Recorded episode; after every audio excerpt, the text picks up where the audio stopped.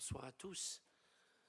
Euh, et merci à vous qui êtes présents parce que le mois de juin n'est jamais propice euh, pour terminer régulièrement. C'est vrai que souvent le mois de juin on a beaucoup de choses et quand il y a des cours le mois de juin c'est moins facile d'y assister. Puis alors par un temps aujourd'hui, on dirait que c'est un temps à ne pas sortir sa belle-mère. Alors raison de plus et c'est un temps pour venir suivre un cours de philosophie. Donc c'est très bien, très très bien d'être là et merci à vous.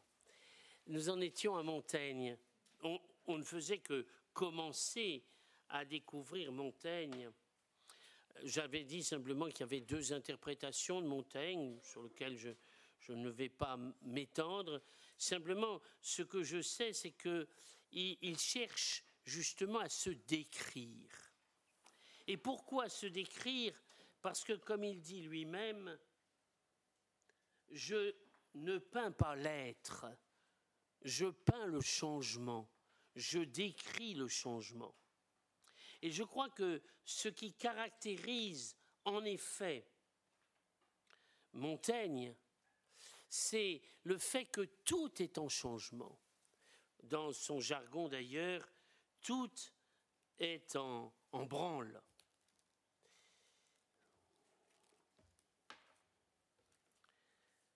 Nous sommes en effet, mais je ne reviendrai guère sur cette idée, mais nous sommes, comme vous le savez, dans un monde qui découvre les changements.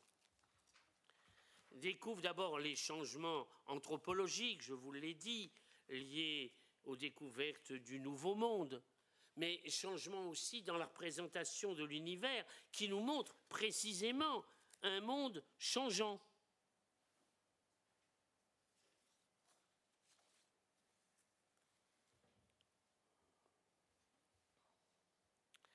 Et on pourrait dire que ces découvertes remettent en cause toute la philosophie jusque-là élaborée. Il va surtout découvrir l'importance de ce que nous appelons dans notre jargon la culture et la diversité des cultures. De telle manière que on se pose des questions quant à savoir s'il existe une nature humaine universelle.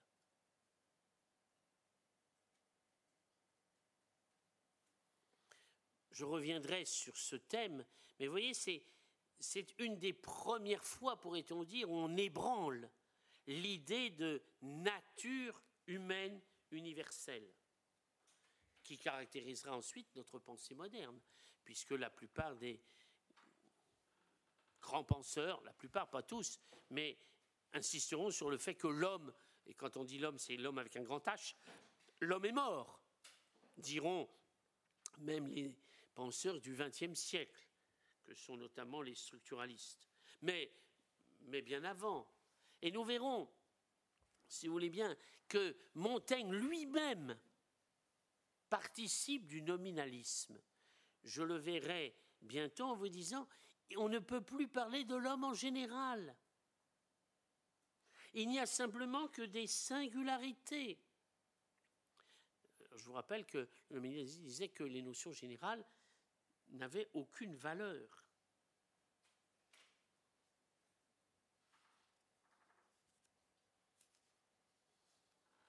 Alors bien sûr, quand on voit les mœurs et que on apprend notamment les mœurs des cannibales, notamment, enfin, si j'ose dire, à, cette époque, on, voit bien sûr des mœurs de, plus en plus étranges. Et Montaigne aime raconter ces mœurs étranges pour bien montrer que finalement, euh, on ne trouve guère d'unité.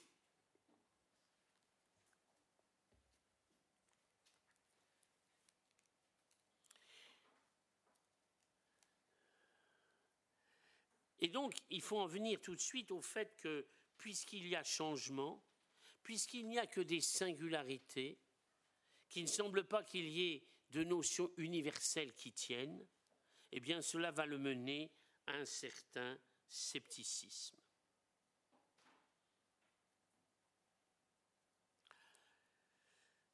Bien sûr, il s'amuse à reproduire ce que disait déjà Piron, c'est-à-dire les différentes illusions des sens la subjectivité des sensations.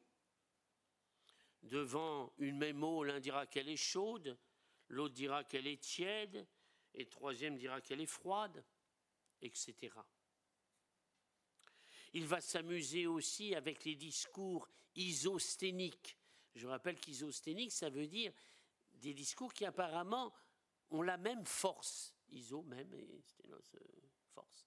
Qui ont la même force. Alors que ces deux discours de même force défendent des positions contradictoires. Et donc, devant le cas de ces deux discours isosténiques, ben, on comprend qu'on ne peut plus donner son assentiment.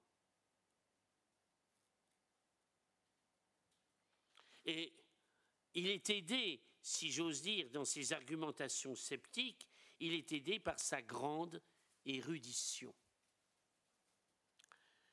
Mais la grande différence, est taille. La grande différence avec Piron, c'est que vous savez que Piron disait, eh ben, il faut se taire. Reconnaissons que Montaigne ne s'est pas tu, il a même beaucoup écrit. Il ne s'agit pas de suspendre définitivement son jugement. Mais il faut simplement dire que rien n'est définitif. Que le jugement que je pose là, aujourd'hui, en ce jour, je pourrais le reprendre demain.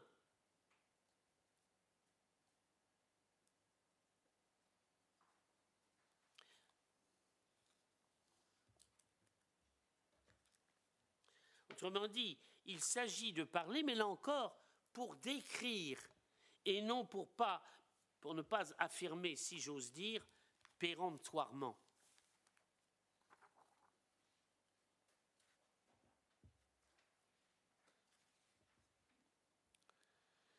D'ailleurs, lui-même disait de la science qu'elle ne vaut que selon l'usage qu'on en fait. Vous voyez donc qu'il a la valeur de la science, c'est son côté pragmatique. C'est si elle peut servir. Et tant qu'elle peut servir, et si ce résultat peut être fécond dans les utilisations techniques qu'on peut en faire, eh bien on dira, on dira que le résultat est vrai, du moins tant que ce résultat me permet d'être efficace dans ma technique. Mais la science ne donne pas non plus de vérité définitive. Et c'est moins une vérité théorique qu'une efficacité pratique.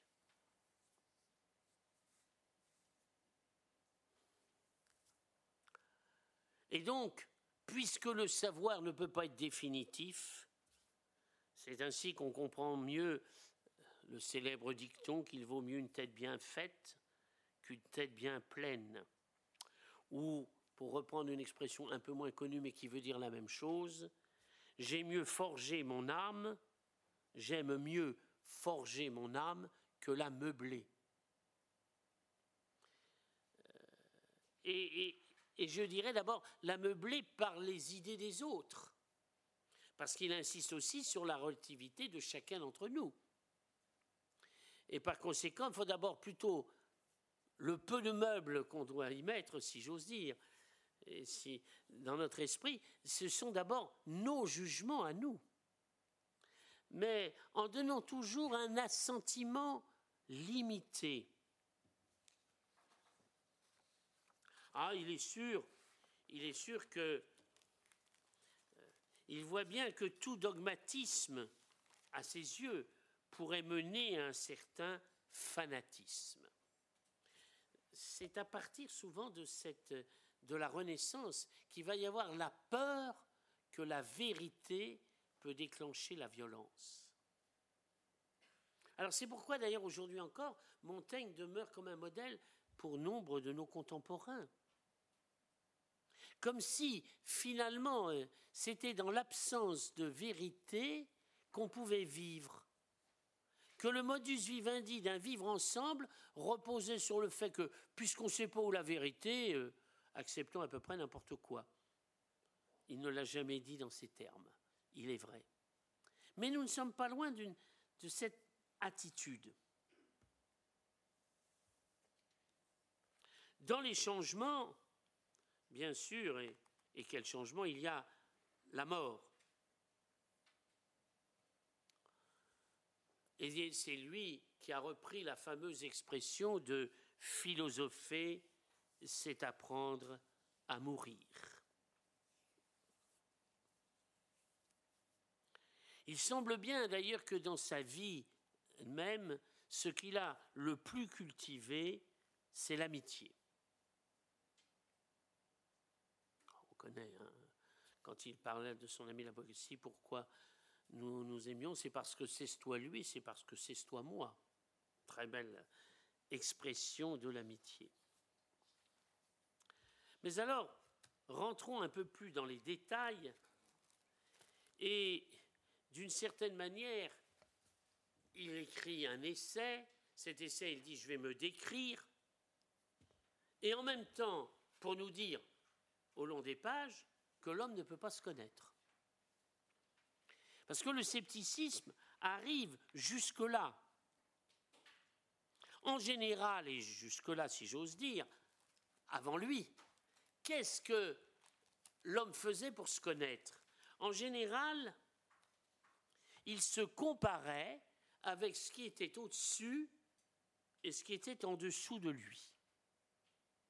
Si je prends le Moyen Âge, il est vrai que c'est très simple, l'homme se trouve entre Dieu les anges de côté, entre Dieu et puis les bêtes.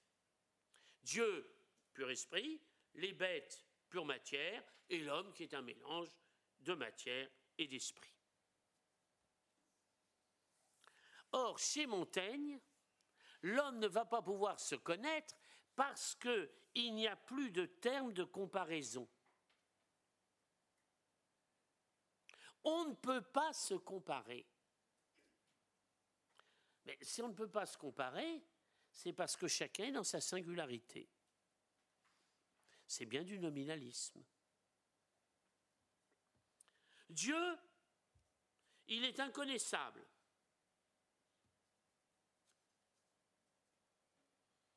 Quant à l'homme, qu'est-ce qu'il est à l'intérieur de l'univers? Passage, mais je ne suis pas là aujourd'hui pour en parler. Mais vous voyez déjà qu'est-ce que l'homme au milieu de l'univers, il est un rien, etc. Pascal s'en servira quelque temps plus tard, à d'autres fins que celles de Montaigne. Mais Pascal s'en servira. Est-ce que l'homme doit être interprété comme un être supérieur? L'homme vit-il plus raisonnablement que les bêtes? Après tout, le chien vit en chien très raisonnablement. Alors, il y a peut-être quelques individus humains supérieurs, mais l'espèce. Et je vous rappelle ce que je disais déjà la dernière fois, il y a plus de distance de tel homme à tel homme qu'il n'y en a de tel homme à telle bête. Tiens, tiens. Donc plus de nature humaine universelle. Perte de la spécificité humaine, puisqu'il y a des hommes qui ressemblent plus à des bêtes et qui sont bien plus proches des bêtes que d'autres hommes. C'est donc le principe même d'une comparaison qui est mis en cause. Et au principe de la classification, qui existait jusque-là, notamment par, comme nous l'avions vu, euh, euh, toute définition se faisait par euh, genre et différence spécifiques. Car quand on dit l'homme est un animal raisonnable, il fait partie du genre animal. La différence spécifique, c'est qu'il dispose d'une raison. Et il est seul à disposer de la raison. Eh bien, au principe de cette classification, Montaigne substitue le principe de la différence, de la diversité, de l'altérité.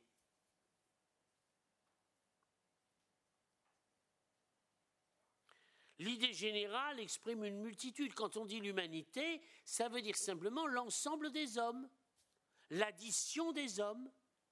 Mais ça n'exprime pas une essence, ça n'exprime pas une nature. On est donc bien dans le cadre du nominalisme. Un nominalisme, vous voyez, qui mène donc, même au niveau anthropologique, pour l'instant je n'ai pas encore parlé de Dieu et autres, mais même à un niveau anthropologique, c'est-à-dire sur l'homme, qui mène à un certain scepticisme. Oh certes, l'homme semble bien avoir quand même une petite spécificité, si j'ose dire, c'est celle d'évaluer, de porter des jugements.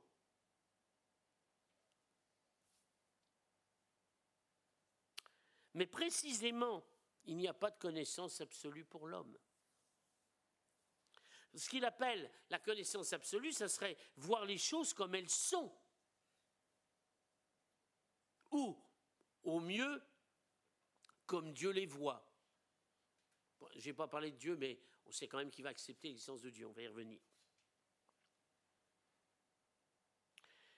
On pourrait dire d'une certaine manière, pour le prendre dans la comparaison euh, avec d'autres philosophes, que pour Montaigne, il y a guère de possibilité de sortir de la caverne, si je reprends le fameux mythe de la caverne de Platon. Je ne peux guère accéder à la lumière, d'autant plus que, et si je cite Platon, c'est que Platon nous parlait bien que l'homme était capable d'arriver à la connaissance et à la contemplation de réalités immuables. Je vous rappelle que ces réalités immuables étant les idées ou les essences du monde intelligible. Mais précisément, il n'y a qu'une seule réalité éternelle pour euh, Montaigne, sur laquelle nous reviendrons tout à l'heure, c'est Dieu. Autrement dit, nous ne pouvons pas connaître les choses. Nous sommes bien dans la caverne où, comme le disait Platon, tout est changeant, tout est mouvant on peut au plus les désigner. On peut désigner les choses par des mots. Vous allez me dire, oui, mais si on peut les désigner, c'est quand même que les choses ne changent pas trop vite. Il faut bien quelques permanences dans la chose pour qu'on désigne à travers le temps par le même mot entre guillemets, la même chose. Mais il va vous dire ce que vous appelez la constance et la permanence n'est qu'un branle plus languissant. C'est-à-dire que non, rien n'est permanent. On pourrait reprendre ici une image d'Héraclite. Vous savez qu'Héraclite disait qu'on ne se baigne jamais deux fois dans le même fleuve. Un de ses disciples lui a d'ailleurs dit qu'on ne se baignait même jamais une seule fois dans le même fleuve. Parce que si je reste plus ou moins statique dans l'eau, bah, comme l'eau elle coule, c'est plus la même eau. Alors bien sûr, vous allez me dire, oui, mais laissez l'eau côté, de côté, il y a les côtés de la rivière, il y a le lit de la rivière. Je vais vous dire non, le lit de la rivière il change. Regardez Regardez la scène il y a dix siècles et regardez le cours de la scène d'aujourd'hui, il y a des changements. Simplement, le changement se fait moins rapidement. Donc on a l'impression que, du moins la ligne du cours d'eau est statique. Mais ça ne l'est pas. Elle est soumise aussi au changement. Et donc, en cela, c'est très curieux. Et c'est ce qui me permet de montrer que la Renaissance, c'est vraiment des gens qui sont entre deux périodes. Il n'est pas platonicien parce qu'il refuse euh, le fait que l'homme puisse accéder à la lumière de ce qui est éternel. Mais là où il demeure platonicien, c'est que pour lui, connaître serait connaître si on pouvait connaître des choses éternellement ou définitivement. Mais c'est impossible. Et il demeure dans une idée que connaître vraiment, c'est connaître quelque chose définitivement, quelque chose qui ne change pas. Ça, c'est platonicien. Mais il ajoute précisément, on en est incapable. Et ça, c'est sceptique, ça n'est pas platonicien. Et donc, d'une certaine manière, puisque tout change, il est presque difficile, et là je m'amuse par avance par rapport à Descartes d'ici peu, l'année prochaine, mais on peut guère dire je suis. Parce que moi aussi, je suis dans le changement. Et je suis, ça a l'air d'affirmer une stabilité. Il faudrait plutôt dire nous sommes et nous ne sommes pas.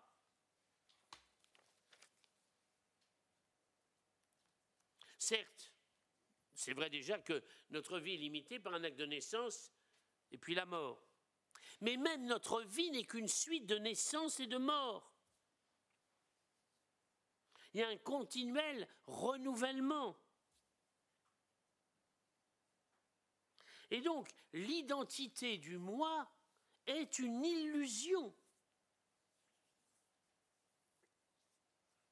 rendue possible parce que le changement qui nous affecte n'est pas toujours très perceptible.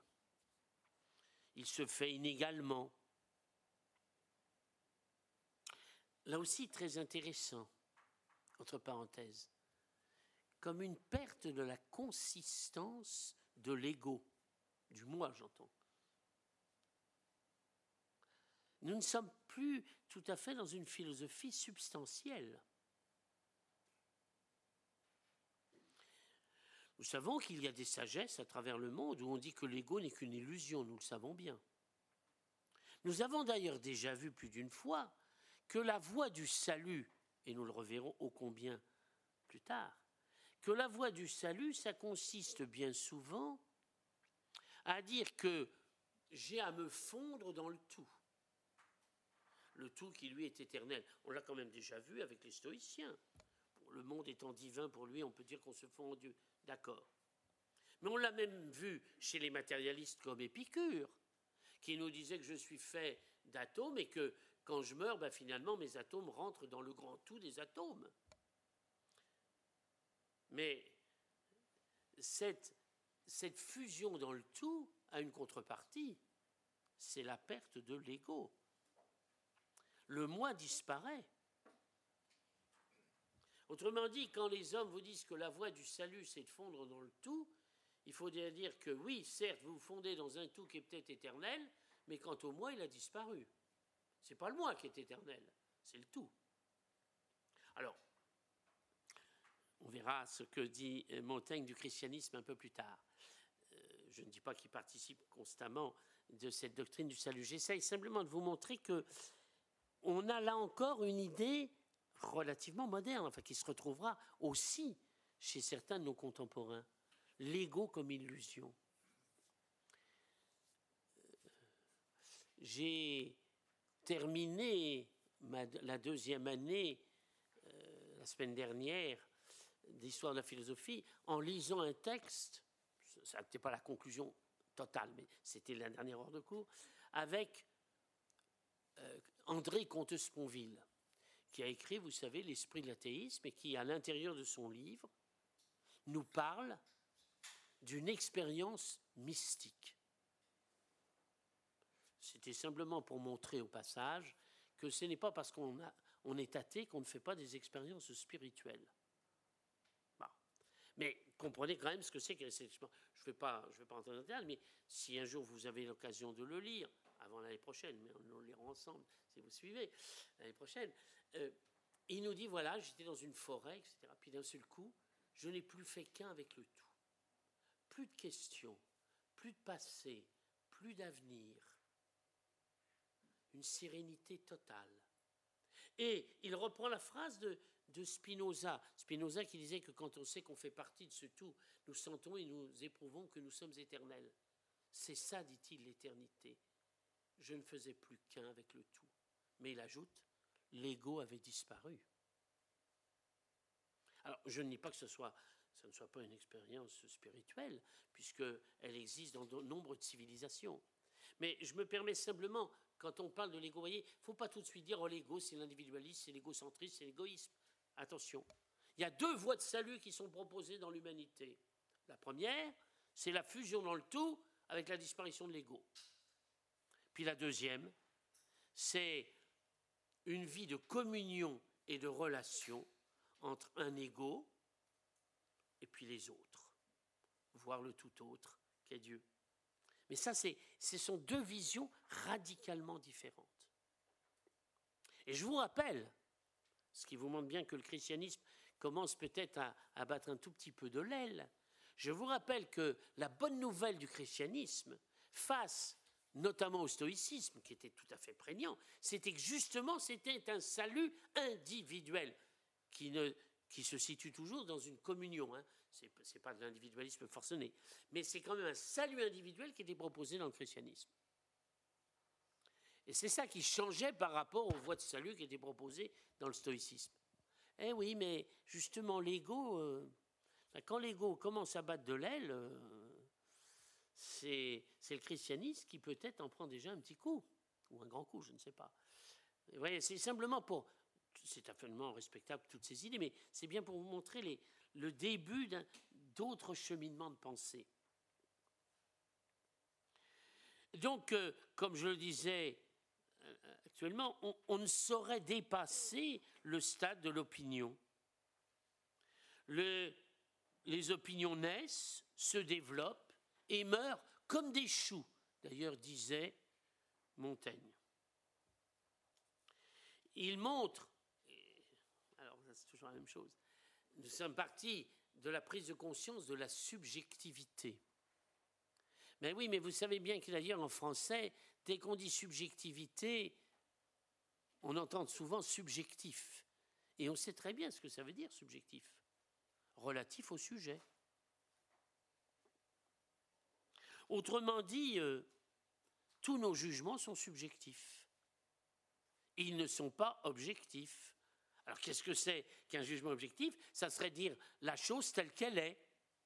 Mais ça, ça nous est impossible, parce que toute relation, toute connaissance, pardon, est une relation entre un sujet et un objet. Donc quand je prends conscience de l'importance du sujet, je risque de dire que je suis incapable maintenant de connaître l'objet tel qu'il est. Je le, me le représenterai, mais lié à ma subjectivité. Il va même jusqu'à dire que le rêve et la veille sont de même nature. La différence n'est que de degré. Tiens, tiens, l'argumentation du rêve. Là, quelqu'un d'autre va le reprendre. Ce sera Descartes. Il le reprendra pour le dépasser, mais il passera par là. Vous le savez tous. On le reverra l'année prochaine. Mais quand même, quand je rêve, je me crois être dans la réalité.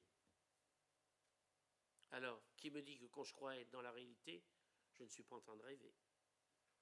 Qui me dit que je ne suis pas dans mon lit en train de rêver que je fais court? Que je fais court parce que le vous, vous n'existez pas. Vous êtes euh, des objets de mon rêve.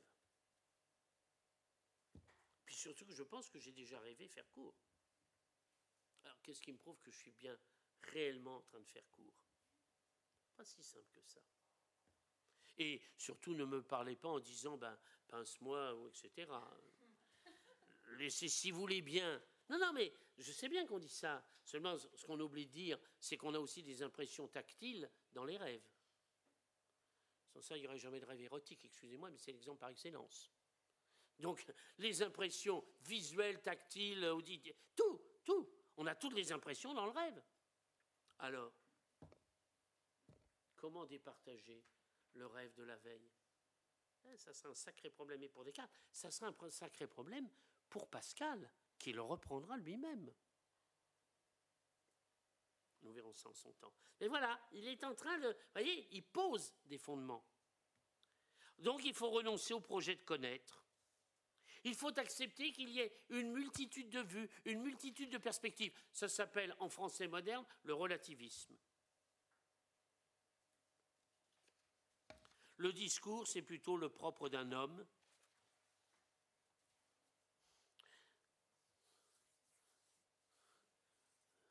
Je t'écoute et après je connaîtrai qui tu es. Est-ce que le discours me renseigne plus sur l'objet dont on parle ou sur le sujet qui parle?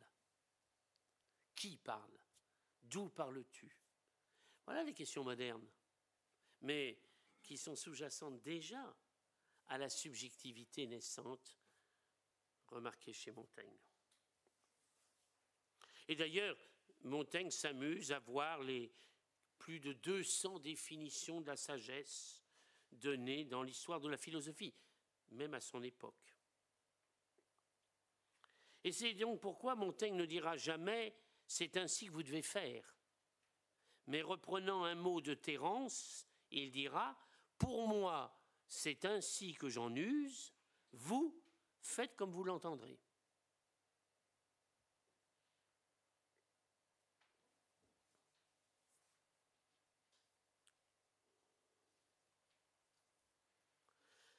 Et donc le pluralisme semble indépassable.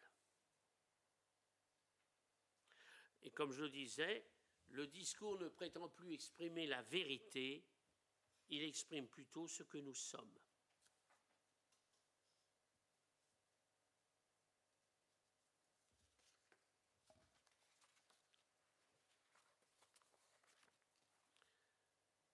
Voilà pour, disons, l'homme, l'homme individuellement. On pourrait aussi regarder d'ailleurs l'aspect politique. Euh, si je dis l'aspect politique, c'est que vous savez que la semaine prochaine sera réservée vraiment à la philosophie politique, en retraçant de l'Antiquité jusqu'à la Renaissance, voire même je déboucherai au XVIIe siècle sur des grandes idées politiques. Il y a d'abord l'idée qu'il faut accepter l'ordre, mais sans le justifier. L'ordre établi, j'entends. Il s'agit d'accepter la coutume, la coutume, c'est-à-dire les manières de faire, les habitudes dans une société. Non pas, alors j'insiste, non pas parce qu'elles sont légitimes en elles-mêmes, que je puisse les justifier. Non, simplement, elles existent. Elles permettent de vivre.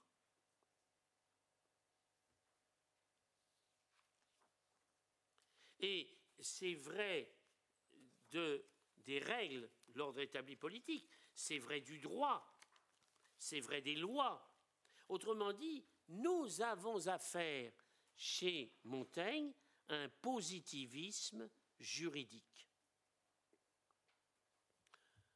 Le positivisme juridique, c'est tout simplement le fait que la loi est légitimée par le seul fait qu'elle existe.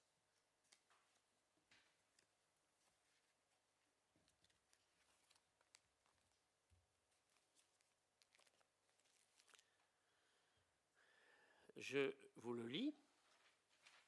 Les lois se maintiennent en crédit, non parce qu'elles sont justes, mais parce qu'elles sont lois. C'est le fondement mystique de leur autorité. Elles n'en ont point d'autre. Et alors ce positivisme juridique fait au plus, et vous, vous pourriez voir donc dès maintenant que nous sommes très proches de notre modernité, c'est que, à partir du moment où la loi n'est juste que dans le fait qu'elle soit établie, au plus on va donner des règles d'établissement de ces lois. Et si on a respecté le processus d'établissement de la loi, cette loi sera dite juste.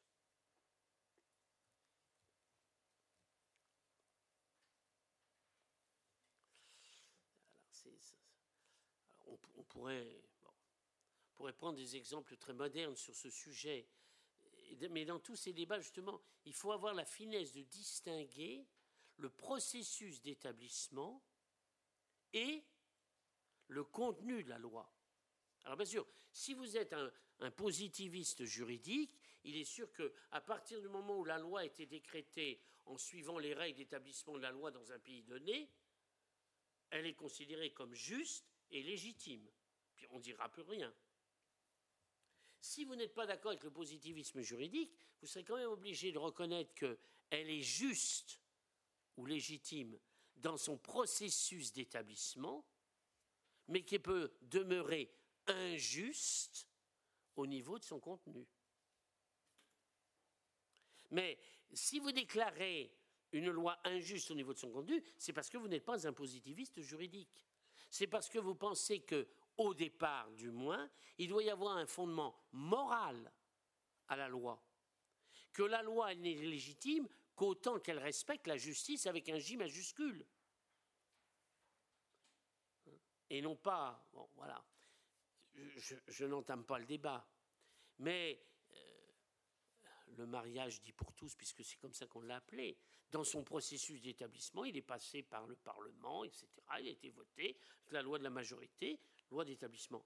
C'est passé légitimement. Si vous n'étiez pas, c'est parce que vous pensez que cette loi est illégitime au niveau de son contenu, certes, elle demeure illégitime même quand elle est passée dans son contenu, mais elle est légitime dans son établissement. Et quand on, discute sur ces sujets-là, il faut savoir de quoi on parle. Est-ce qu'on parle du contenu Est-ce qu'on parle de l'établissement? Mais comme la plupart de nos contemporains sont uniquement des positivistes juridiques, parce que le positivisme juridique, vous comprenez bien, il repose sur ce scepticisme, sur ce relativisme.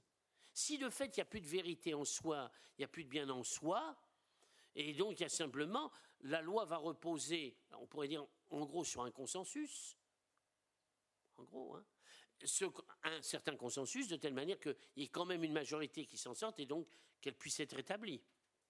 Pas un consensus unanime. Ça, c'est ce cher Rousseau qui, avec la volonté générale, instaura utopiquement euh, une volonté générale qui établira un consensus euh, général, enfin, et de chacun. Nous n'en sommes pas là. Donc vous voyez que euh, c'est dès la Renaissance qu'apparaît l'idée d'un positivisme juridique. Alors c'est sûr, vous allez me dire, ça existait, oui, dans l'Antiquité, ça existait aussi, chez les sophistes. Les premiers à avoir dit, l'homme est la mesure de toute chose voyez? Donc on, retrouve qu'un même point de vue subjectif mène au même résultat. Voilà. Donc il faut obéir, bah, parce que c'est ainsi, et que c'est à peu près comme le code de la route, et je reprends toujours le même exemple. Je rappelle que la priorité soit à gauche ou à droite. En soi, ça n'est. s'en fiche. Simplement, on a établi que dans un pays c'est à droite, dans un autre pays, c'est à gauche. Alors après, il bah, faut obéir à la loi de son pays, et ça permet qu'il y ait moins d'accidents si, on respecte plus ou moins la loi.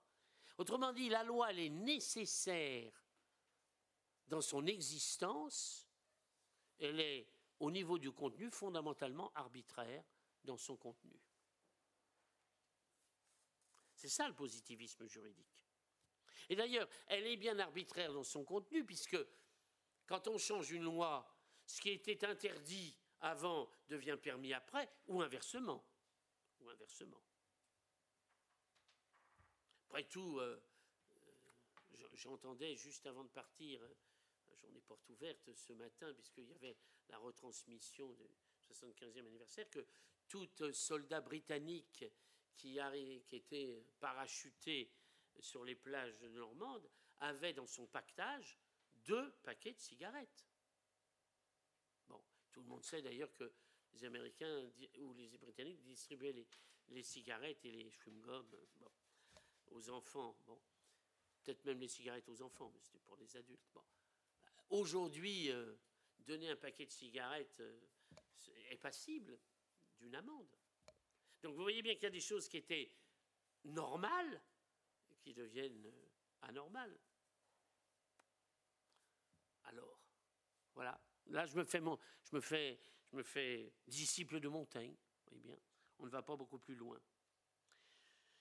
Venons-en alors à Montaigne et le christianisme.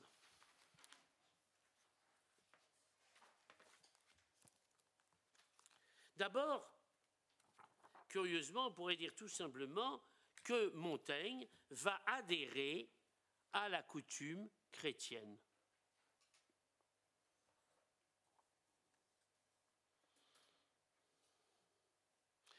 Montaigne dit qu'il suit la religion catholique, mais on pourrait presque dire pour les mêmes motifs et selon les mêmes ressorts que les autres hommes suivent d'autres religions. Alors, oui, il ajoute de temps en temps quand même que c'est certainement par la grâce de Dieu que Montaigne est, est resté catholique. Mais il est catholique comme il est périgourdin ça fait partie des traditions. Parce que quand on lit dans l'apologie de Raymond Sebon ce que dit Montaigne, il écrit Notre religion est faite pour extirper les vices. Point. Il y a un point. Elle les couvre, les nourrit, les incite. Bien, je ne suis pas sûr que ce soit un langage d'un chrétien fervent. Alors, il faut, reconnaître aussi quand même qu'on est dans un siècle, attention, hein, où les mœurs sont très relâchées, où il y a beaucoup de vices, et ça n'empêche pas les gens de se dire catholiques et, d'aller à la messe le dimanche. Hein. Il faut aussi se remettre en place. Autrement dit, euh, c'est très délicat de savoir la position qu'il avait véritablement. Il ne reconnaît d'ailleurs à la raison, par excellence, il est plus ou moins nominaliste. Donc, il ne reconnaît à la raison aucune capacité de conclure à l'existence de Dieu.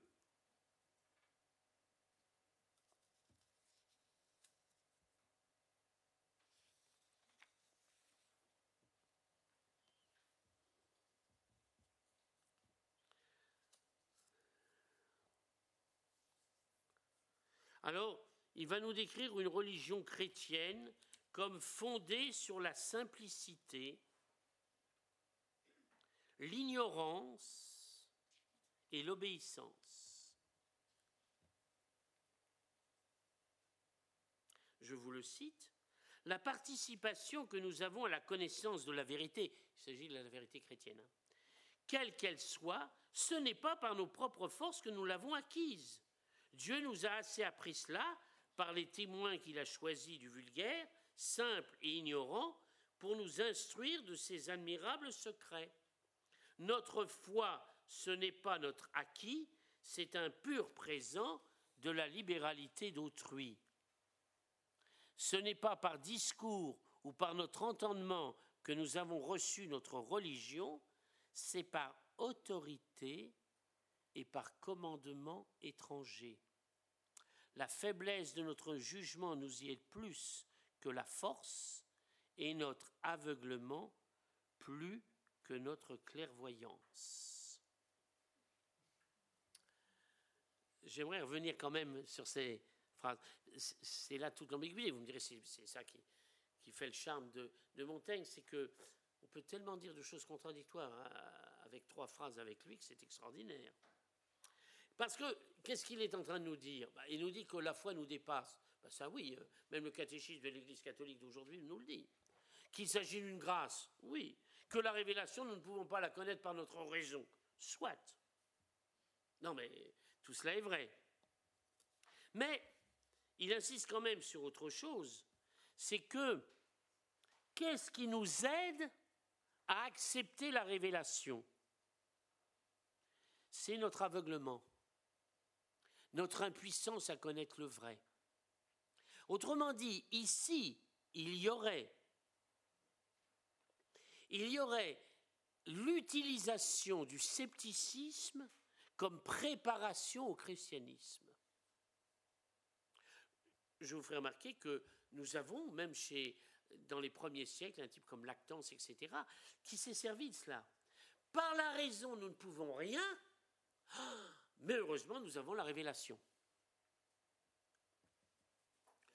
Je vous fais remarquer ici que nous ne sommes pas loin non plus d'un discours qui ressemble étrangement à ce que pourraient dire certains protestants à la même époque.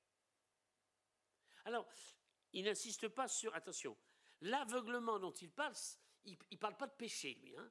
C'est là où nous aurions une clé de lecture différente chez le protestant. Le protestant dirait que c'est le fait que nous soyons pécheurs qui nous interdit que, etc. Donc il faut la grâce de Dieu. Non, lui, on reste à la, condition humaine, à la finitude humaine. On ne peut rien connaître. Seulement, attention, il insiste sur le fait que si nous sommes religieux, c'est-à-dire si nous avons la foi, si nous avons consenti, c'est par autorité commandement étranger.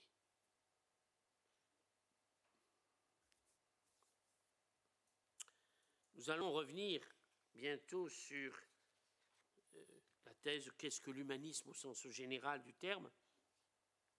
S'il y a quelque chose qui caractérise quand même l'humanisme, c'est le refus du principe d'autorité. Et il faut bien voir. Alors, je n'ai pas dit que là, il le refuse, mais il dit attention. Hein. il dit attention, la foi, ça repose que sur l'autorité. Si vous remettez en cause le principe d'autorité, euh, la religion risque d'être elle-même remise en cause. Il ne va pas jusque-là, il ne le dit pas encore, c'est vrai.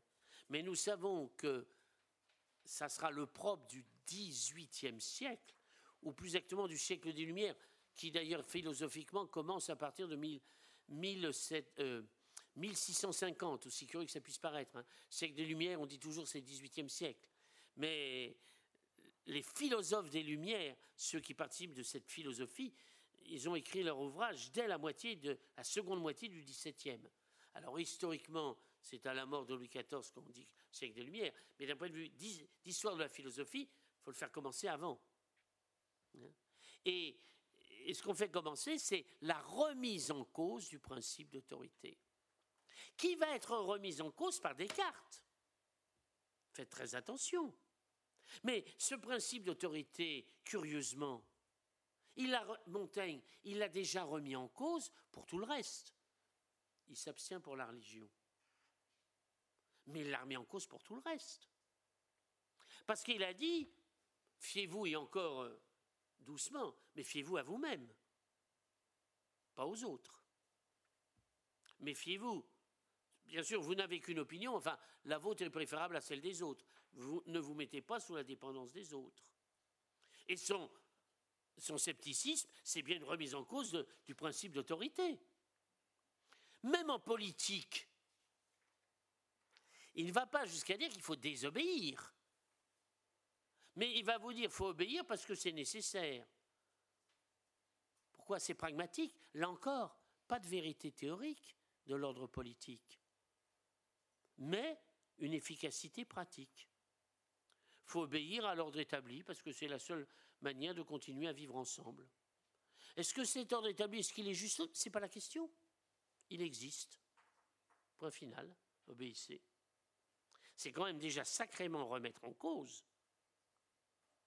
Enfin, n'oubliez quand même pas, nous sommes quand même plus ou moins, alors on n'y est pas encore, hein, à la fameuse doctrine politique du souverain de droit divin tel que ça pourrait être illustré avec Louis XIV et autres. Mais enfin, il est en train de vous dire que la monarchie qui existe en France est un régime comme un autre, pas plus légitime qu'un autre. Et le grand Pascal, qu'est-ce qu'il fera sur ce sujet? Qu'est-ce qu'il nous dira?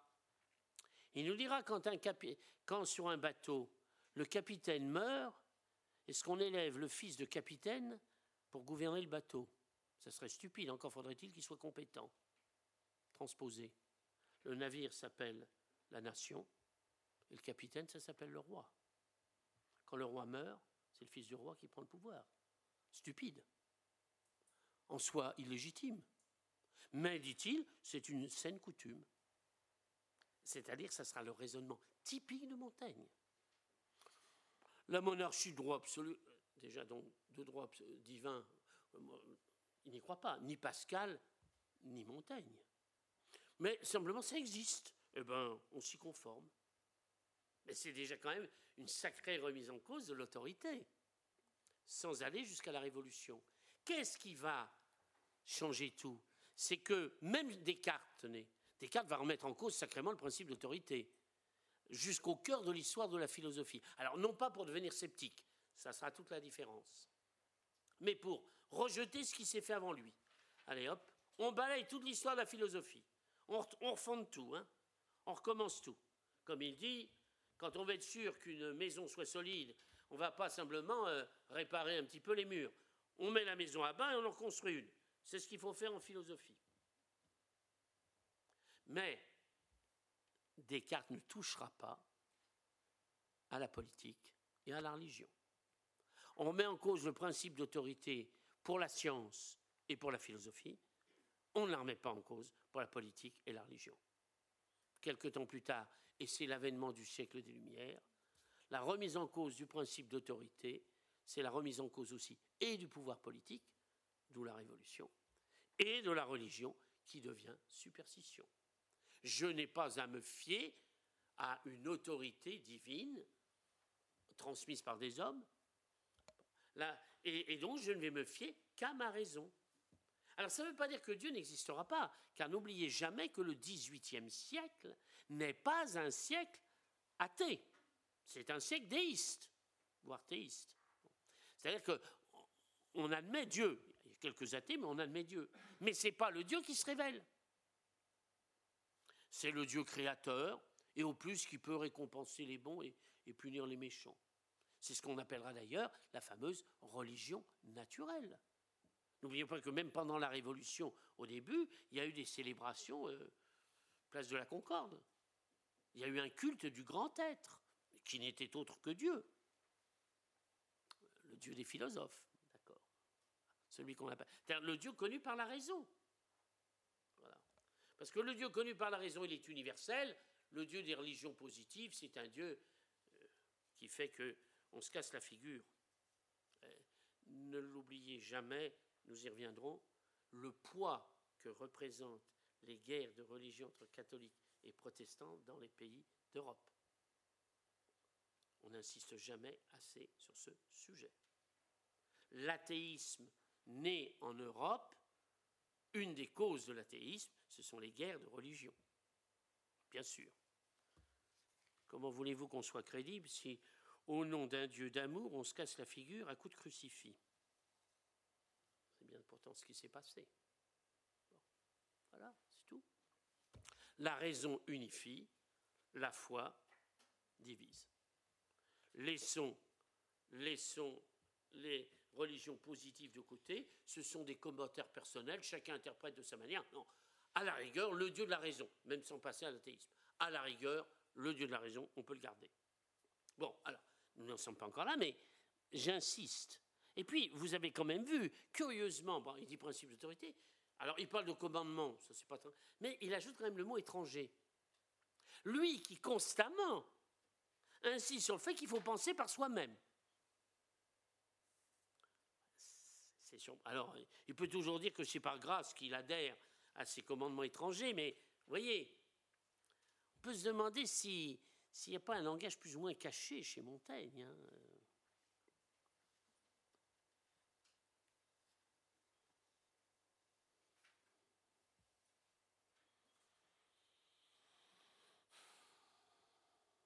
Voilà, donc, euh, ben, il va accepter donc euh,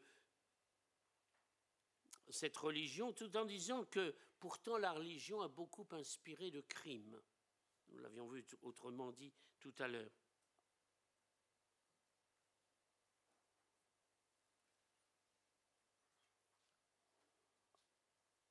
On peut se demander d'ailleurs si lui-même croyait vraiment à l'immortalité de l'âme.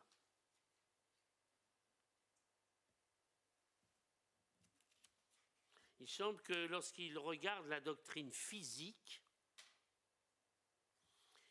il soit quelque peu épicurien. D'ailleurs, si vous avez eu des livres, du moins certaines personnes plus liées à ma génération, où en seconde et première nous avions en littérature, mais on étudiait quelque peu les philosophes, Lagarde et Michard, dans le célèbre Lagarde des Michards, il est dit, mais je ne me moque pas parce que c'est pas faux, que Montaigne est passé dans sa vie par différentes phases.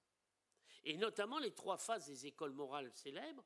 Il, est, passé par un certain stoïcisme, par un certain épicurisme et par un certain scepticisme. C'est pas totalement faux. Le stoïcisme, il est dans la recherche de la sérénité et d'une certaine indifférence. Le, scepticisme, on l'a vu là. Quant à, l'épicurisme, ça serait plutôt pour la doctrine physique, les sciences de la nature. Or, si, on regarde les domaines physiques, euh, bah, euh, la résurrection, tout cela n'est guère compréhensible.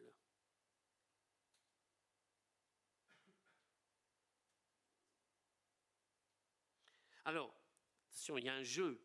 Il dit bien que par la science, on ne peut pas. Il récuse le dogme de la résurrection. Mais, mais, à la fin de l'apologie, sa dernière phrase pour encourager notre foi, il dit à cette divine et miraculeuse métamorphose que serait la résurrection. Où est-il? Joue-t-il? Est-il sincère? Moi, personnellement, je ne me permets pas de porter directement un jugement, d'autant plus que je sais que il fallait quand même avoir un langage un peu second si on remettait à cette époque-là les idées habituelles. Voilà pour ce qui est donc du christianisme. Donc vous voyez, euh, si je voulais conclure avec euh, Montaigne, ça pourrait paraître méchant, donc il va falloir comprendre ce que je dis. Je dirais, il est l'homme de la médiocrité. Mais faites attention parce que le mot médiocrité avait un sens chez lui. La médiocrité, c'était le statut de la condition humaine. C'était un statut où finalement euh, on n'est jamais dans des extrêmes. On est toujours entre deux extrêmes. Alors, il ne faut pas se taire, mais quand on parle, il ne faut pas trop croire quand même en la vérité de ce qu'on dit. Bon. Il faut remettre en cause le principe d'autorité, mais on peut peut-être le garder aussi pour la religion. Rien n'est légitime, mais il est nécessaire de considérer comme légitimes les lois à partir du moment où elles sont établies. Voilà. Euh, oui. On ne peut pas dire que. Il n'utilise pas l'expression en même temps. C'est tout ce que je peux dire. Mais très intéressant. L'expression de en même temps, qui est célèbre pour notre président, il on le sait bien. Mais il, n'a pas chez Montaigne. C'est de, Paul Ricoeur, dont il fut un secrétaire, le secrétaire des archives du philosophe Paul Ricoeur. Et si vous lisez Paul Ricoeur, nous en parlerons l'année prochaine, vous verrez que constamment dans son œuvre, il y a en même temps. Il faut, pour Ricoeur, alors, qui n'est, attention, hein, qui n'est pas sceptique, mais il faut toujours prendre, en philosophie notamment, vous posez un problème, vous prenez les deux réponses les plus extrêmes dans l'histoire de la philosophie en même temps. Et vous essayez d'en faire une synthèse des deux positions les plus contradictoires. En même temps, ni droite ni gauche, etc. C'est une reprise au niveau méthodologique. Hein. Je, n'insiste pas sur le contenu, mais je dis formellement. Mais qui est une manière d'ailleurs de montrer que, alors sans tomber dans le scepticisme pour lesquels on ne l'est pas, mais il y a quand même l'idée qu'il n'y a pas de vérité. Il faut toujours se méfier. Il faut toujours être méfiant des vérités euh, qu'on dit ou dans lesquelles on s'engage. Hein? Il faut se méfier des, des, formulations péremptoires, le bien d'un côté, le mal de l'autre. Et ce dualisme opposé, il faut s'opposer à ça. Et donc, il faut toujours trouver, même chez, chez le contradicteur, il y a des vérités chez lui. donc, il faut prendre les vérités chez lui. En gardant, bon, voilà. Alors, c'est pas du relativisme, c'est pas du scepticisme, mais c'est toujours se méfier de l'engagement. Ricoeur insistait sur le fait qu'il n'y avait aucun engagement pur. Mais ça, c'est très, c'est très 20e siècle, et, en cela, vous savez que ça existe. Pas pour rien que même Sartre a écrit un livre qui s'appelle Les mains sales. Enfin, c'est politique, on, fait, il y a toujours des compromissions, hein. il y a des compromis, des compromissions, etc. Et c'est ainsi, Ricoeur dirait aussi, vous direz, telle est la condition humaine. Peut pas, il n'y a, pas le blanc d'un côté le noir de l'autre. C'est pour ça d'ailleurs que euh, Ricoeur disait, en morale, on choisit toujours des réponses entre gris et gris. Il n'y a pas une réponse blanche et une réponse euh, noire. Il faudrait quand même et là, il y a certainement une vérité aussi, de croire qu'on dispose d'une vérité absolue et que l'autre ne dispose de rien. Parce que c'est comme ça qu'on tombe en effet dans un dogmatisme qui peut devenir très intolérant. Suite donc à des entretiens avec l'un ou l'autre d'entre vous, euh, j'ai parlé bien sûr de l'importance des guerres de religion. Il faut savoir que Montaigne, il est en plein dedans. Et comment voulez-vous, quand il y, a, il y a une guerre de religion et pour instaurer une paix, ben, il faut tout simplement dire que les deux parties ont tort ou que les deux ont raison. Et donc il faut situer dans un juste milieu, dans une moyenne. Et ça, il, faut bien comprendre que, euh, notamment les religions positives, alors il y aurait plusieurs choses.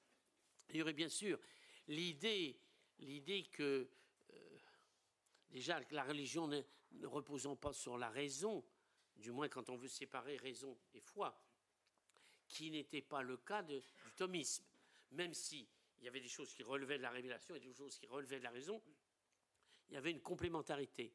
Mais il est sûr que la violence fait qu'on va s'en prendre à l'idée de révélation, d'une part. Et on va s'en prendre à l'idée de, disons, des religions dites positives, c'est-à-dire celles qui existent, qui interprètent cette révélation différemment, puisque c'est parce qu'elles l'interprètent différemment qu'ils s'entretuent. Donc au nom de la raison, je refuse la révélation, au nom de la violence, je refuse les religions positives dites révélées qui les commentent. Voilà. Et, donc ça, va, ça, aboutira, un peu de temps, mais ça aboutira justement au siècle des Lumières. On va refuser l'idée de révélation, et donc de suite commentaire de cette révélation, où on en restera qu'aux religions naturelles, ou la religion naturelle, qui se veut universelle, qui, elle, est jugée comme universelle. Bon. Puis après, il y aura l'athéisme, nous y reviendrons. Mais qu'il me soit permis de dire que comment peut-on arriver à l'idée que Dieu n'est qu'un fantasme? Ben, Quand vous dites que Dieu n'est plus un objet de raison et qu'il est simplement un objet, je vous l'ai déjà dit, qui, n'est que l'objet de votre croyance, ben, vous y croyez parce que vous en avez besoin, point final. Ça correspond à votre désir. Qu'est-ce que c'est qu'une illusion? C'est prendre ses désirs pour la réalité. Ben, Dieu correspond trop à vos désirs, donc vous inventez un Dieu. C'est très facile, quand on a réduit Dieu à n'être qu'un objet de croyance, à dire qu'il n'existe pas. Voilà. Euh, tous les historiens des idées, ce n'est pas une idée de Jacques Ducamp, hein, tous les historiens des idées reconnaissent que l'athéisme le plus profond vient de l'Allemagne, les auteurs allemands, hein, et les auteurs allemands, ils étaient dans un climat protestant. Bon, je ferme cette parenthèse et je reviens, si vous voulez bien, puisqu'on a parlé de l'humanisme. Euh, d'abord, même non, avant l'humanisme, pardon, excusez-moi, parce que j'ai parlé de Montaigne, J'aurais pu en effet vous parler de Ronsard, j'aurais pu vous parler de Rabelais, même si Ronsard n'est pas un philosophe, poète, Rabelais est plus un littérateur, peut-être. Il n'empêche qu'il y a, parfois, parce que vous savez, une tête bien faite vaut mieux qu'une tête bien pleine, ça avait d'abord été vu par Rabelais. Quand Rabelais s'amuse dans l'éducation de ces chers géants qu'il faut apprendre un livre par cœur, à l'envers, à l'endroit, etc., bien sûr qu'il s'amuse. Il s'amuse aussi, et ça, ça va être repris par Descartes, le savoir n'est pas tant une affaire de mémoire que de jugement et de discernement. Mais alors, c'est vrai qu'au Moyen Âge, par le fait même que, vous savez, il y avait une humilité, on était assis sur les épaules de ceux qui nous ont précédés, il fallait d'abord savoir tout ce qui s'était fait avant nous. Puis on s'asseyait dessus. on verra la rupture qu'opère vraiment Descartes à ce sujet dans l'histoire de la, philosophie, bien sûr. Et, donc on va rompre avec la mémoire. Il ne s'agit pas de, de connaître le savoir des générations passées que de juger par soi-même. Parce que, après tout, euh, le savoir que l'on reçoit, allez, jouons un peu avec les mots, le savoir que l'on reçoit, c'est un ensemble d'idées reçues, par le fait même. Mais vous savez ce qu'on entend par idées reçues, bien sûr. Et qu'est-ce que c'est que le savoir? Ben, C'est le, le savoir des générations passées. Autrement dit, qu'est-ce qu'on apprend à l'enfant? Le savoir du vieillard. Et donc, euh, quand on veut être jeune, il bah, faut rompre avec le savoir du vieillard. Alors, ça vous paraît, non, mais vous pouvez ne pas apprécier cette image. Reconnaissez quand même qu'elle n'est pas prise pour la philosophie, mais cette image que chercher, rompre avec le savoir reçu, c'est spirituellement rajeunir, quand Descartes en parle, il s'est inspiré de Saint Paul. Eh oui. Parce qu'il y a deux images de la conversion chez Saint Paul. Il s'agit d'une conversion religieuse chez lui. Mais deux images. Quand j'étais enfant, je raisonnais comme un enfant, etc. Quand je suis devenu adulte, j'ai laissé là ce qui était de l'enfant. Et dans une autre image, j'ai quitté la tunique du vieil homme pour revêtir la parure du jeune homme. Donc se convertir, quand on est enfant, on a la tunique du vieil homme, et quand on se convertit, on revêt la tunique du jeune homme. Eh. Très intéressant. Alors, c'est sûr que chez Saint Paul, vieil homme, nouvel homme, il y a certainement uniquement le savoir juif par rapport à la nouveauté du christianisme. Je n'en doute pas. Mais il n'empêche. Et d'ailleurs, c'est ça d'ailleurs qui serait très intéressant à voir et que Rémi Brague, penseur actuel, insiste sur ce qu'est le christianisme. C'est que le christianisme vient, mais j'ai utilisé d'ailleurs ces mots très souvent, sur rupture et continuité. Rupture par rapport au judaïsme et continuité aussi. Et, par rapport au monde grec, rupture et continuité. C'est bien toute l'ambiguïté. Alors on insiste parfois plus sur la continuité et parfois plus sur la rupture. Au Moyen Âge, on insiste plus sur la continuité. Dès la Renaissance et un peu plus tard, on insistera plus sur la rupture. Donc c'est vrai que Rabelais, à travers son œuvre, critique l'éducation du Moyen Âge. Et puis enfin, son abbaye de Thélème, qui dit Fais ce que voudra, euh, montre bien justement un détachement. Ça ne veut pas dire faire n'importe quoi, faire ce que je sais. Mais ça, montre bien un, détachement par rapport au principe d'autorité et une recherche d'une certaine autonomie. Mais ça, à n'en pas douter. Quant à Ronsard, mais qui est au, début du Moyen Âge, il, faut accepter le temps présent. Nous ne sommes pas encore euh, justement dans la rupture des guerres de religion, qui viendront un peu plus tard. Alors Ronsard peut nous dire cueillez dès aujourd'hui les roses de la vie. Même si d'ailleurs vous pouvez en faire une leçon générale philosophique, en sachant que peut-être que ce poème s'adressait spécialement à une jeune femme qui était très belle. Vous savez, quand vous serez bien veille, assis au vin du feu. Donc, euh, profite du plaisir maintenant. Vous savez que les poèmes de Ronsard peuvent avoir une lecture érotique, voire pornographique. Alors, je ne sais pas si lui le pensait ou pas, j'en sais rien.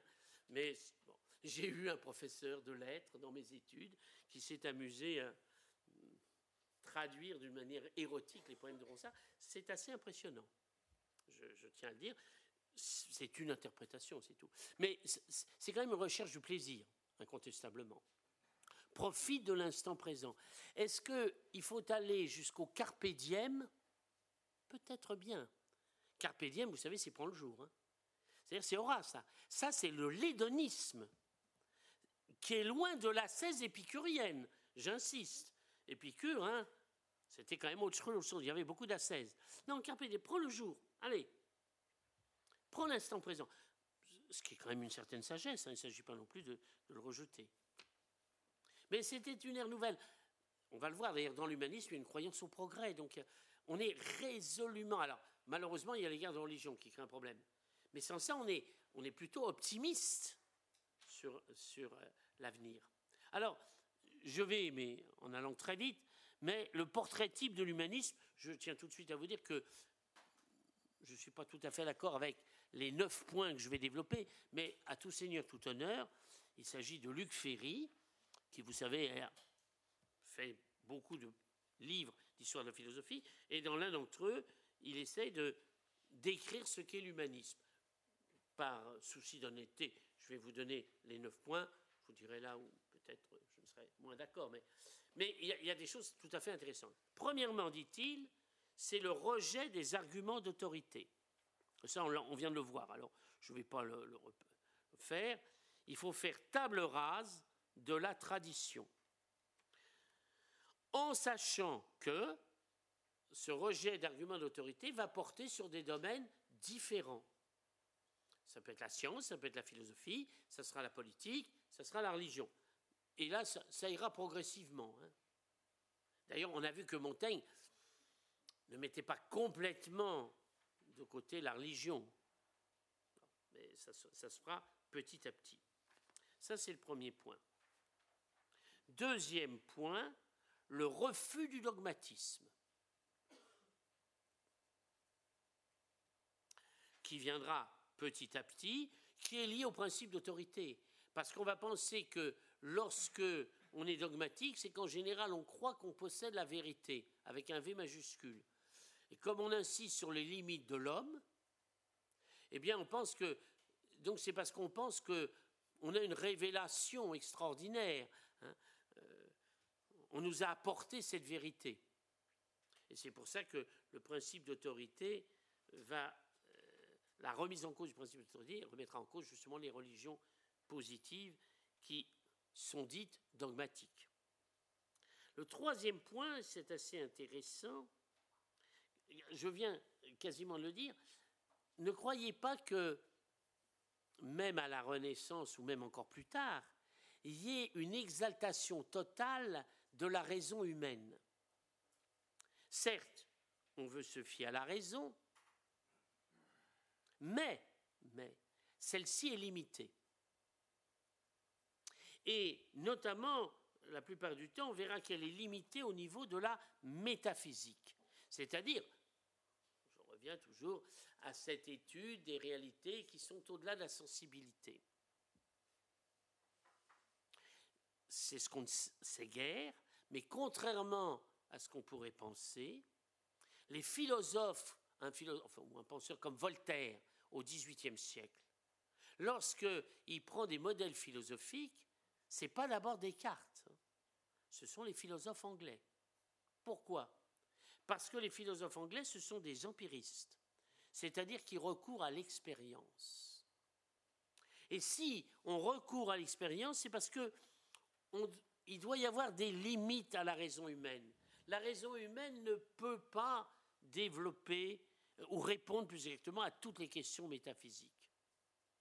N'oublions pas que chez Voltaire, vous voyez que ça commence à la Renaissance, l'humanisme, puisque c'est le mot est inventé là, mais va, se poursuivre. Euh, Voltaire va bien vous dire cultive ton jardin. Mais cultive ton jardin, ça veut dire contente-toi de ton jardin. Il y a des questions métaphysiques auxquelles tu ne peux pas répondre, mais ce n'est pas grave, parce que ce sont des questions oiseuses. Ça te dépasse. Laisse tomber. Voilà. Ça, ça sera l'humanisme même euh, au XVIIIe siècle. Quatrièmement, l'idée d'un univers euh, infini et, qui est soumis aux mêmes lois. Un univers qui est soumis aux mêmes lois, nous l'avons vu, euh, et ça, ça commence euh, dès le XIVe et surtout à la Renaissance, de voir que la terre et le ciel sont soumis aux mêmes lois.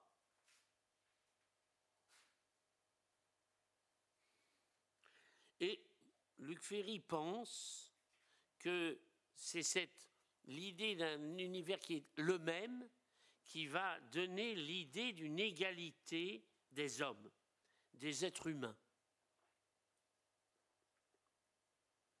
Oui, en partie certainement. Il faudrait se méfier, mais bon. Mais c'est vrai qu'après tout, quand on aura dépassé, attention, hein, quand on aura dépassé, ce qu'à la Renaissance, on voit la diversité des cultures, on va essayer de dire, bon, les cultures sont différentes, mais après tout, l'homme vit dans un même univers. Autrement dit, il a les mêmes conditions d'existence. Donc il y a bien une égalité, je ne vais pas dire de la nature humaine, puisque ça commence à être mis en cause, mais il y a une même condition humaine. C'est pas pareil, hein, condition humaine. Une même condition humaine.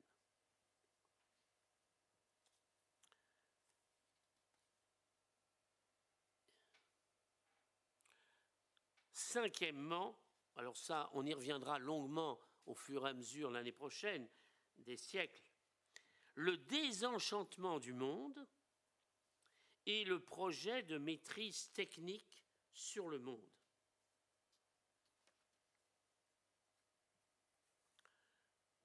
Nous l'avons vu déjà la dernière fois où j'avais dit on va supprimer les causes finales. Autrement dit, il ne faut pas chercher un sens à l'univers. Et c'est très intéressant d'ailleurs de voir que on va se préoccuper beaucoup plus de la physique. Et si je veux voir au XVIIe siècle Descartes, quelle est la science par excellence pour Descartes? La mécanique. c'est-à-dire la loi des corps en mouvement. À telle enseigne même que chez Descartes, la vie est réduite à une mécanique.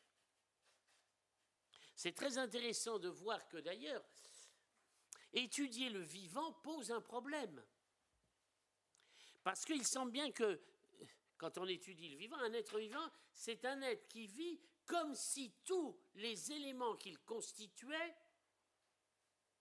allaient vers une finalité qui était la conservation de cet être vivant. Comme s'il y avait une finalité. Et c'est ce comme si qui pose problème. Alors, c'est très simple chez Descartes, je vous fais remarquer que l'animal est un être vivant, mais nous le verrons l'année prochaine, mais l'animal n'est qu'une machine. Car qu'est-ce qu'un être vivant? C'est un être en mouvement. Ben, une machine, un robot. L'animal est comparable à un robot pour Descartes. Bon, il s'est trompé, je n'en doute pas. Euh, mais, entre parenthèses, c'est ce qui a développé une grande partie de la science sur ce genre d'erreur, mais on le reverra en son temps. Mais voyez, tout est réduit à une mécanique, à un fonctionnement. Et euh, donc le, monde n'a plus rien à nous dire. Le monde n'a pas de leçon à nous donner. Il n'y a pas un logos. Et donc, l'homme semble vouloir devenir et pouvoir devenir le maître. Un homme comme Heidegger, au XXe siècle, philosophe, va nous dire que le monde est devenu un ensemble d'ustensiles. C'est très intéressant l'expression ensemble d'ustensiles. Parce que l'ustensile, qu'est-ce que c'est? C'est un outil pour l'homme. Le monde n'est qu'un outil pour l'homme. Alors, bien sûr, nous avons du recul et nous savons très bien que cette vision, bah, incontestablement, c'est ce qui a fait tous les méfaits par rapport à une écologie intégrale. Parce que l'homme ne s'est pas senti comme élément dans ce tout qu'est la nature, mais la nature a été réduite à n'être qu'un instrument. Et c'est en cela où il y a une saine écologie. Je, laisse de côté les partis écologiques, etc. D'un point de vue politique, il peut être une réintégration. Je ne prends pas parti à ce niveau-là. Mais il faut quand même bien penser qu'on ne peut pas faire, faire n'importe quoi à la nature parce que nous faisons aussi partie de cette nature. Je n'ai pas dit que nous n'étions qu'un élément de cette nature, mais nous en faisons aussi partie. Et alors, la, sixième caractéristique de l'humanisme, certainement à n'en pas douter, c'est une croyance au progrès. Qui, pendant d'ailleurs un certain temps, va s'allier encore avec une croyance, religieuse, il y a d'abord l'espérance au ciel, et puis il y a l'espoir pour un demain meilleur. Et en gros, ça reste encore ces deux espérances, on va dire. Euh, ces deux espérances, une verticale et une horizontale, demeurent à peu près jusqu'au 18e. Et à partir du 19e, l'espérance verticale va disparaître au profit uniquement de l'espérance horizontale. À telle enseigne même qu'un Nietzsche aura cette réflexion que la religion chrétienne a été remplacée par un ersatz, un produit de remplacement, qui est la croyance au progrès scientifique, comme une véritable religion. Et il serait très intéressant de montrer qu'aujourd'hui, le transhumanisme est une véritable religion. Ce n'est pas, pas pour aujourd'hui. Septièmement, et c'est vrai, la démocratisation du savoir. Alors, cette démocratisation du savoir, elle est déjà notable avec des hommes comme Rabelais, comme Montaigne, qui écrivent en vieux français peut-être, mais qui écrivent en français. Or, en général, on écrit en latin. L'idée d'écrire en français, c'est l'idée qu'on va s'adresser à toute personne qui au moins sait lire, pas forcément celui qui a reçu des études latines. C'est un processus de démocratisation. Euh, cet après-midi, je voyais un étudiant qui, qui suit des études aussi à l'Institut catholique de Lyon sur Maître Eckhart, dont nous avons parlé. Dans le, procès que l'Église a fait à Maître Eckhart, ce qui est souvent rentré en cause, c'est qu'il écrivait ses livres de théologie, certains étaient écrits en latin, mais d'autres étaient écrits, directement en allemand. On sentait que là, ça n'allait pas du tout. Hein. Utiliser la langue vernaculaire habituelle, pas du tout. Et le grand révolutionnaire, mais ça sera Descartes, parce que le fameux discours de la méthode, il est écrit en français. C'est d'ailleurs extraordinaire, c'est parce qu'on parle, vous savez, toujours du cogito cartésien. Maintenant, quand il l'a écrit, il a dit je pense, donc je suis. Il ne l'a pas écrit en latin. Il l'écrira en latin dans d'autres œuvres. Mais la première fois où il le fait publiquement dans un livre, c'est écrit en français. Je pense, donc je suis. Et le fait que ça soit écrit en français, il n'a pas mis de nom d'auteur. Il savait bien ce qui pouvait lui arriver. C'était pour que ça s'adresse à tout public. Alors bien sûr, si je continue, ben après vous arrivez à l'encyclopédie. Car l'encyclopédie, c'est une volonté de démocratisation du savoir. Alors, avec l'idée qu'on appelle ici philosophe tout homme qui participe au savoir. Hein. Donc l'artisan, l'ingénieur, le scientifique, les philosophes au sens restreint, sont appelés des philosophes. C'est d'ailleurs vers le 18e qu'il y, a des musées qui commencent à naître. C'est pas pour rien non plus. Voilà. Alors ensuite, ben, mais ça sera plus tard. Hein, là, Luc Ferry prend l'humanisme dans un sens très large. Hein. C'est vrai que sa huitième proposition, c'est le rôle de l'histoire. Le rôle de l'histoire, euh, mais qui est lié mais qui est une nouvelle traduction de l'idée de progrès. C'est-à-dire qu'après avoir cru que le bonheur de l'humanité, ça, ça sera Condorcet, est dû au savoir scientifico-technique de l'homme, au 19e, on croira que le progrès et que l'avènement d'un monde meilleur est dû à un changement dans l'histoire, le marxisme se situant totalement dans cette perspective. C'est par l'histoire que le monde va changer.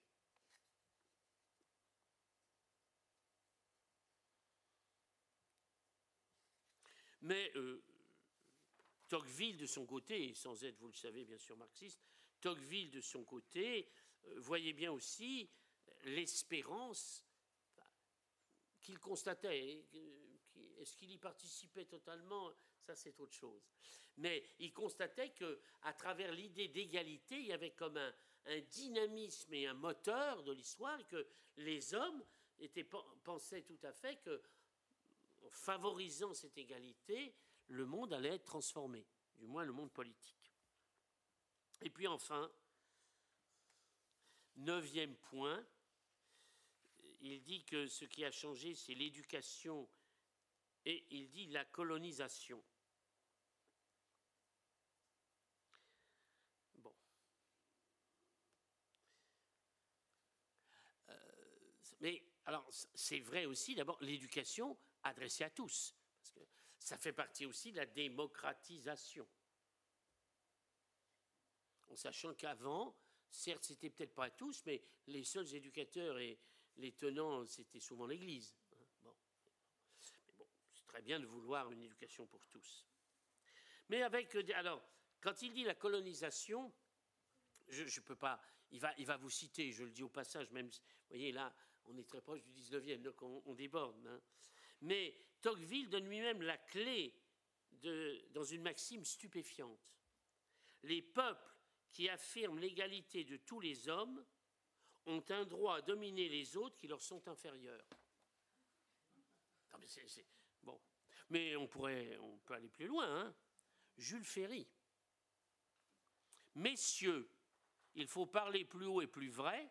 Il faut dire ouvertement qu'en effet, les races supérieures ont un droit vis-à-vis des races inférieures. Il y a pour les races supérieures droit parce qu'il y a un devoir pour elles, le devoir de civiliser les races inférieures. Paul Brett, ministre sous Gambetta, 1881, républicain, cofondateur de l'école laïque, répète sur tous les tons que les nègres sont bien moins intelligents, hein, que les Chinois et surtout que les Blancs, de sorte qu'il faut placer l'indigène en position de s'assimiler ou de disparaître. c'est intéressant parce que ça, c'est la thèse de euh, Luc Ferry. Euh, en deux mots, pour comprendre pourquoi il en arrive là, c'est que lui dit qu'il prêche un humanisme, mais un humanisme critique par rapport à celui-là. C'est pour ça qu'en dernier, et nous verrons son temps, mais vous savez que l'humanisme de Comte Sponville, c'est euh, une sécularisation euh, moralisante du christianisme. Il veut prêcher une civilisation de l'amour, où chaque homme est respecté et aimé. Bon, je laisse ça de côté, indépendamment d'une foi religieuse. Hein.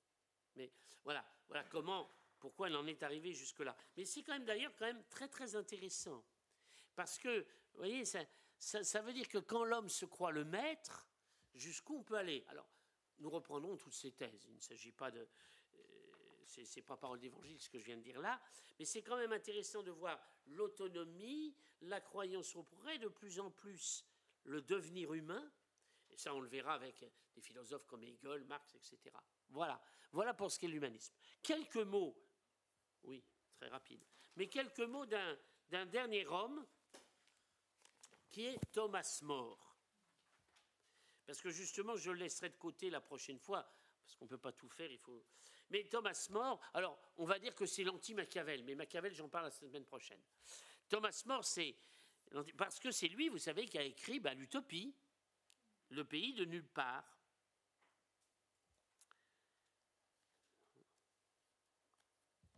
Et Thomas More lui-même dit, quand il meurt, vous savez, qu'il meurt en bon serviteur du roi, celui qui le fait condamner à mort quand même, mais, celui de Dieu en tout premier.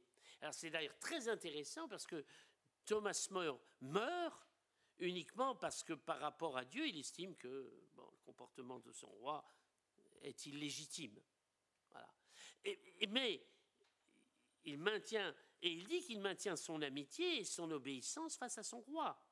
Mais en même temps, on en est là, justement, lui croit en une légitimité dans le contenu des lois. Ce n'est pas un positivisme juridique.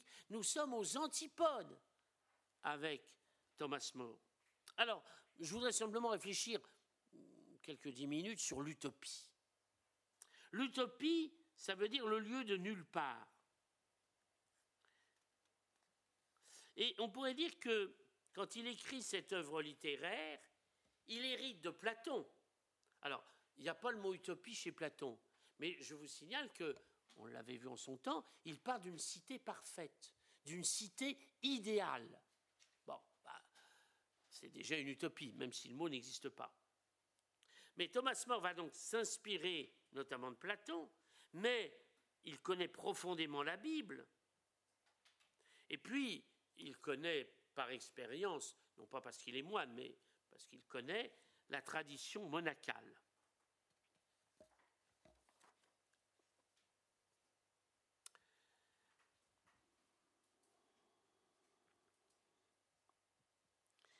nulle part, lieu de nulle part.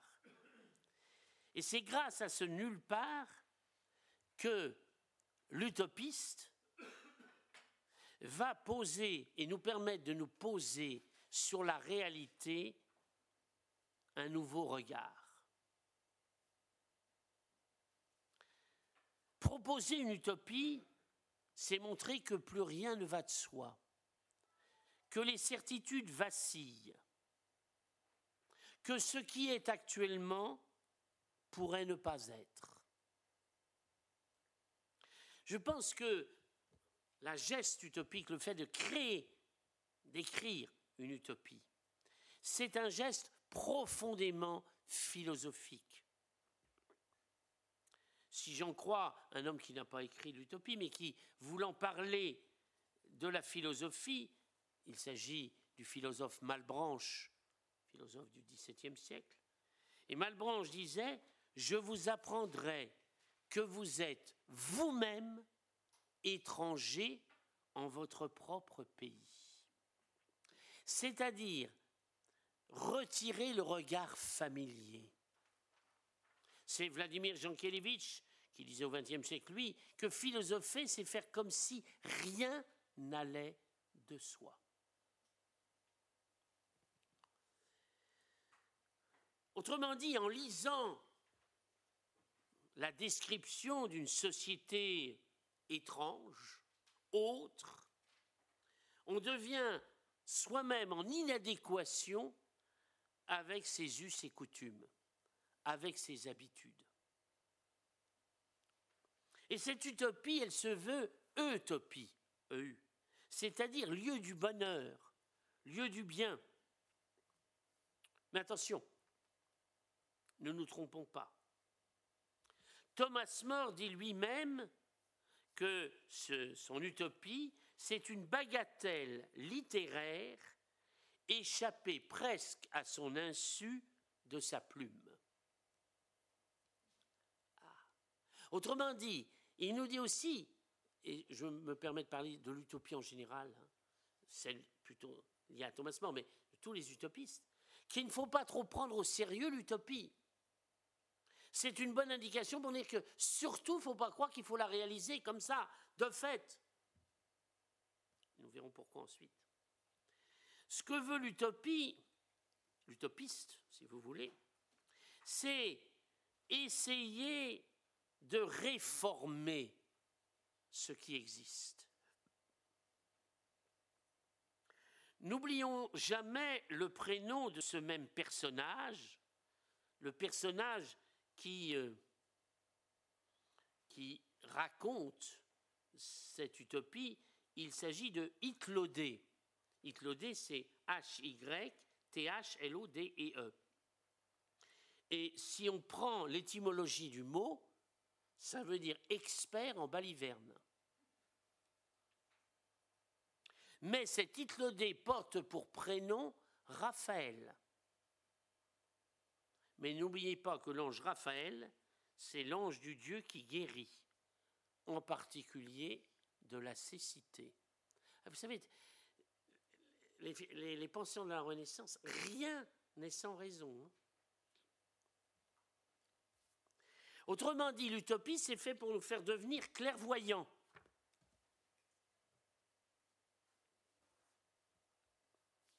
Tous les utopistes veulent retrouver l'homme en sa véritable nature.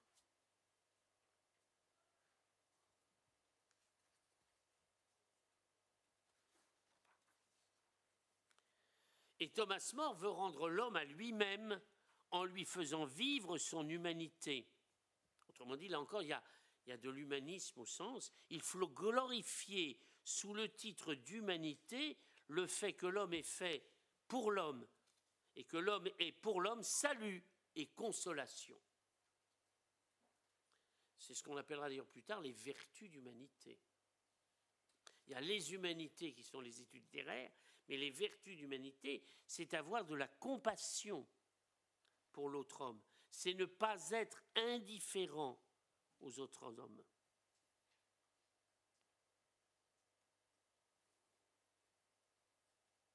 Autrement dit, face au malheur des hommes, et faute de pouvoir changer en un instant les choses, l'utopiste, il va écrire, il va décrire une autre réalité que celle actuellement vécue, description qui sera plus conforme aux aspirations humaines et donc susceptible de le rendre heureux. L'utopie, c'est un témoignage de l'homme qui refuse la résignation. Et d'ailleurs, Thomas More le dit très simplement, si vous ne pouvez, bien que vous le veuillez, porter remède aux vices que les us et coutumes ont confirmés, ce n'est pas là une raison pour déserter la chose politique. Vous ne devez pas en effet abandonner le navire par gros temps sous prétexte que vous êtes impuissant à dominer et à calmer les vents, car il est impossible que toute chose soit bonne à moins que tous les hommes ne soient bons. Autrement dit, c'est une manière de participer à la politique, en prenant du recul et en faisant prendre du recul aux autres. Alors, quelles sont les fonctions de l'utopie? Bah, On l'a tout de suite compris, une fonction critique. Il s'agit de critiquer le présent, l'air de rien, sans s'attaquer directement. Hein. On ne dit pas que ce qui est vécu actuellement est mauvais. Mais vu la description qu'on fait et qui n'est pas celle du réel, c'est une critique indirecte du réel. En cela, on pourrait dire que l'utopie dénonce l'état de notre monde.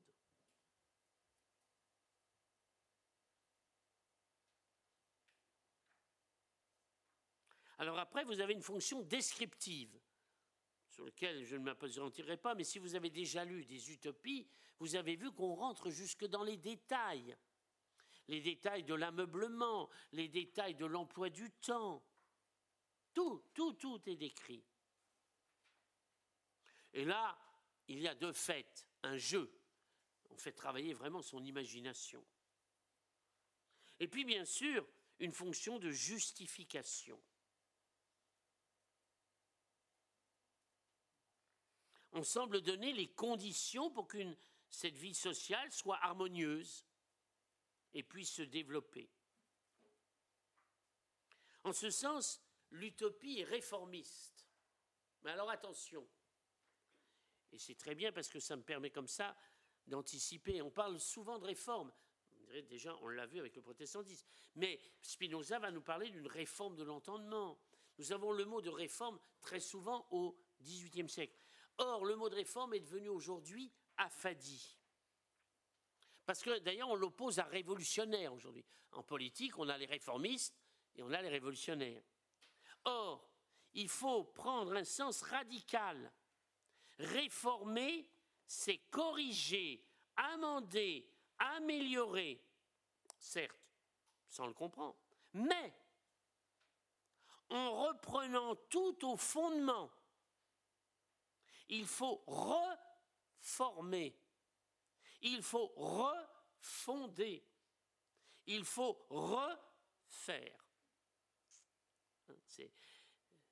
C'est c'est donc pas des petites euh, améliorations, parce qu'il s'agit de refaire en partant des fondements,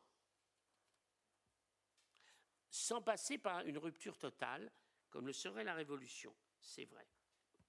Autrement dit, on pourrait dire, et ça, un certain philosophe Raymond Meyer disait, que l'utopie développe les possibilités latérales du réel. C'est pour dire que grâce à l'imagination et une réflexion, l'utopie nous montre qu'une autre, une autre société que celle dans laquelle nous vivons est possible.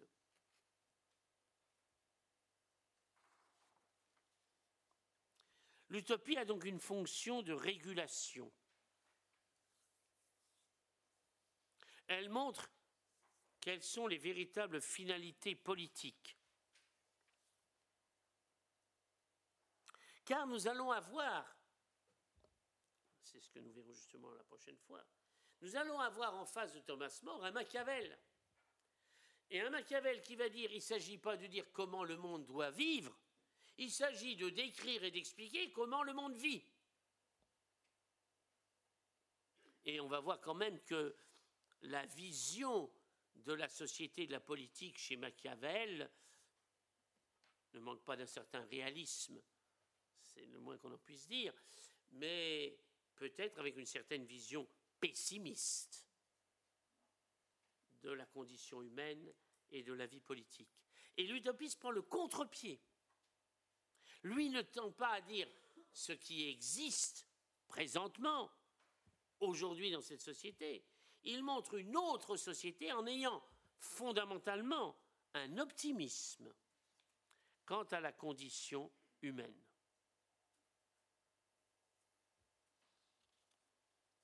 Après tout, ce combat, c'est pour vous rappeler le passé, faire des révisions en fin d'année, euh, le combat entre le réalisme et l'idéalisme, idéalisme ou donc utopie en politique, c'est le combat entre Calliclès et Platon.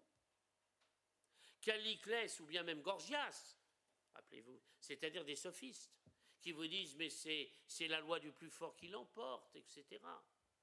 Voilà, voilà le réalisme.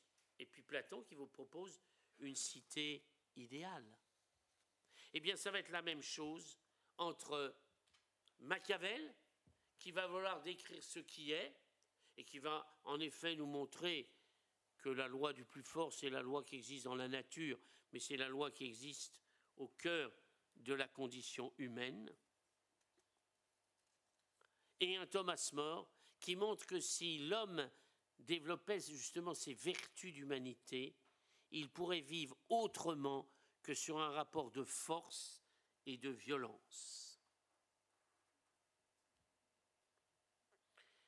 Et donc nous sommes à la Renaissance. Et je vous ferai remarquer que là encore, nous nous retrouvons devant un dualisme de position.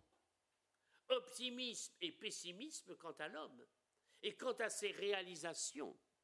Alors Machiavel n'est pas protestant, mais curieusement, il se rapprocherait plutôt d'une vision pessimiste.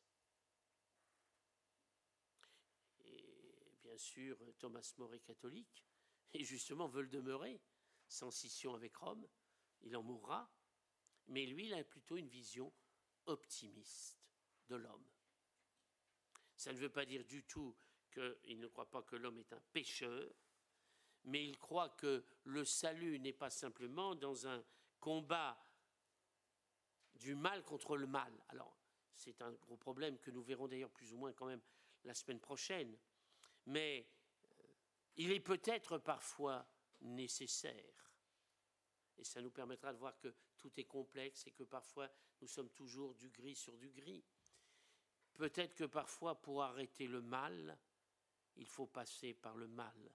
Et on ne peut arrêter certaines violences que par la violence. Après tout, nous sommes en train de commémorer des actes de violence pour arrêter une violence. Mais enfin, si nous sommes aujourd'hui libres, c'est peut-être parce qu'il y a des gens qui ont donné leur vie et qui ont exercé une violence sur le régime nazi. Que voulez-vous? Ça, c'est aussi la réalité. Mais que fondamentalement, la, paix, qu'il ne faudrait pas confondre deux choses. Pour avoir la paix, toutes les compromissions sont possibles. Mais pour faire la paix, il faut dépasser la violence et arriver même jusqu'au respect de l'autre et jusqu'à l'amour de l'autre. Voilà, voilà là où se situe Thomas More. Nous reprendrons la semaine prochaine. Merci à vous.